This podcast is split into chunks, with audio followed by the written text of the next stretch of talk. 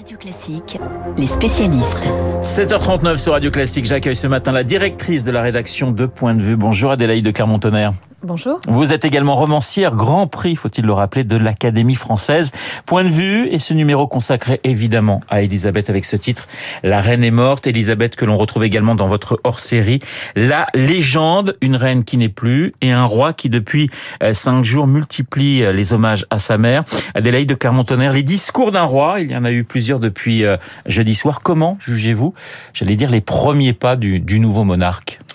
Je trouve sincèrement qu'il s'en sort euh, à merveille. Euh, on a, on sait que Charles a été très longtemps critiqué, très longtemps moqué, et là, il a vraiment su euh, se mettre à la hauteur de, de, la fonction. On sait que la fonction peut aussi transcender oui. la personne. Rappelez-vous, la reine Elisabeth, à 25 ans, lorsque elle devient reine, elle n'était pas très formée. C'était une jeune femme charmante, mais pas particulièrement prête ni éduquée, et elle est devenue cette reine de légende. On peut voir que Charles Lui aussi, est en train d'être un peu transporté par, euh, par cette fonction. On le voit dès le premier bain de foule, c'était très impressionnant au fond, la manière dont sa gestuelle a changé, il a accepté les baisers, il a été au contact, il a décidé déjà d'imprimer une forme de modernité et c'est ce qu'on va voir au fond, il est beaucoup plus moderne que sa mère et il est beaucoup plus en phase avec notre époque puisqu'il a été notamment l'un des tout premiers précurseurs euh, de la cause environnementale. Alors il est aujourd'hui en Écosse où se trouve encore pour quelques heures le cercueil de sa mère, il doit s'entretenir notamment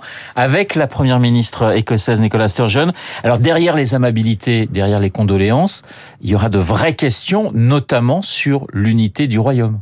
C'est la grande mission euh, du roi Charles aujourd'hui, maintenir euh, l'unité d'un royaume en fait désuni.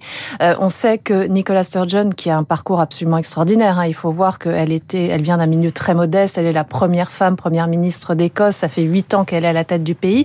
Elle a une volonté d'indépendance très forte qui a été encore renforcée par le Brexit, et il y a même un potentiel rendez-vous qui doit être euh, validé euh, en octobre prochain pour refaire un référendum ouais. sur l'indépendance. Donc oui, euh, il y a des grandes questions qui vont être évoquées, mais après, c'est pas Charles à lui tout seul qui va maintenir l'unité du pays. Il y a tout un appareil politique et diplomatique derrière lui. Mais c'est pas un hasard si après Édimbourg, il va se rendre à Belfast dans quelques heures avant d'aller à, à Cardiff. C'est-à-dire qu'effectivement, c'est un peu traditionnel, mais il y a un message politique quand même derrière ces visites. Il y a un grand message politique. Le message politique, c'est euh, qu'il est le roi de toutes ses couronnes, euh, qu'il est euh, ancré dans son territoire. L'une des grandes forces du roi Charles, c'est que cela fait des décennies qu'il bat, euh, qu'il parcourt le, pays, qu'il a fait un travail de terrain absolument euh, formidable. Et là, évidemment, lui ainsi que le prince William euh, et Kate vont être sur tous les fronts. Une des premières choses aussi qui va se passer, ça, ça va être les visites dans les autres couronnes qui sont hors Royaume-Uni, évidemment aussi les relations au Commonwealth. Il va falloir euh, tisser les liens absolument partout. Un autre pays très en danger de sécession, c'est évidemment l'Australie. Il y a aussi le Canada. Ils ont du pain sur la planche. Vous parliez du, du prince William, justement. Quels sont les rapports entre le père et le fils? Parce que c'est toujours compliqué euh, quand même. Il y a le roi, il y a le prince. Le prince sera roi quand euh, le père ne sera plus là. Quels sont les, les rapports entre, on parlera d'Harry dans un instant, mais les rapports entre, entre Charles III et, et, et son fils William? Honnêtement, c'est un rapport d'une solidarité totale. Si vous regardez la, la déclaration euh, euh, hommage du prince William à sa grand-mère, euh, il le redit qu'il aidera son père par tous les moyens possibles. Ils sont en plus tous les deux soudés par un sentiment d'urgence, par un sentiment aussi de danger, puisque le Royaume-Uni traverse quand même des crises sans précédent. On sait que le Brexit les a déstabilisés. Évidemment, la crise du pouvoir d'achat est encore plus importante là-bas que chez nous.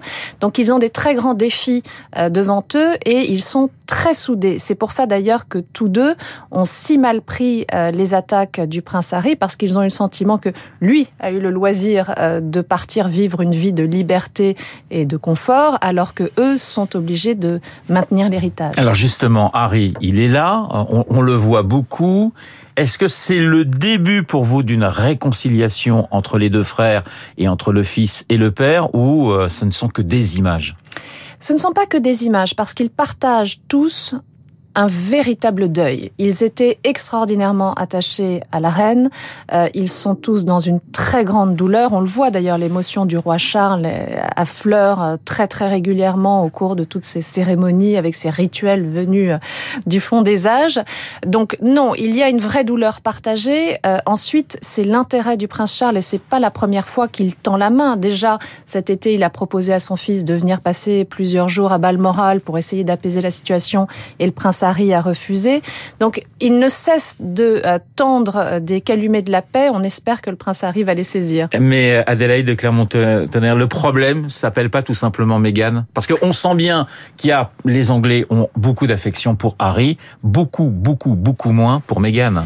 Alors, pardon, mais moi je trouve ça très misogyne de dire que c'est la méchante femme manipulatrice qui, voilà, détourne ce gentil garçon. On disait la méchante femme en parlant de Camilla il y a quelques, il y a quelques années. J'ai une vision par rapport à une autre femme qui était. Voilà, qui disons que j'ai une vision des hommes un peu plus, un peu plus respectueuse. Je crois que les hommes sont parfaitement capables de faire leur choix, que ce ne sont pas des petits garçons affolés qui passent de la manipulation de la mère à la manipulation de la femme. Non, mais je dis pas qu'ils ont raison, mais est-ce que, est-ce que ce sentiment-là est vraiment présent dans la, dans la société anglaise Il y a ce sentiment-là qui est présent parce que c'est très ancien et c'est très ancré cette idée que, au fond, tout comme on dit le roi est mal conseillé, on dit euh, le, le, le, mari est, est, manipulé par sa femme. Mais euh, c'est un grand garçon, Harry. Et le vrai problème de Harry, c'est qu'il a eu des blessures psychologiques extrêmement graves, qu'il s'est ne s'est jamais remis euh, de la mort de sa mère et que tant qu'il n'aura pas réglé ces, grosses difficultés psychologiques, d'ailleurs c'est une de ses causes, hein, il n'arrête pas de parler et de militer pour la santé mentale, il aura du mal à, à prendre son élan.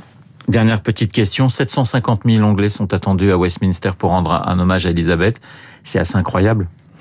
C'est incroyable et en même temps, regardez l'émotion extraordinaire qu'elle suscite et qu'elle suscite jusque chez nous. Toutes nos chaînes de télévision, toutes nos radios sont en boucle depuis jeudi dernier.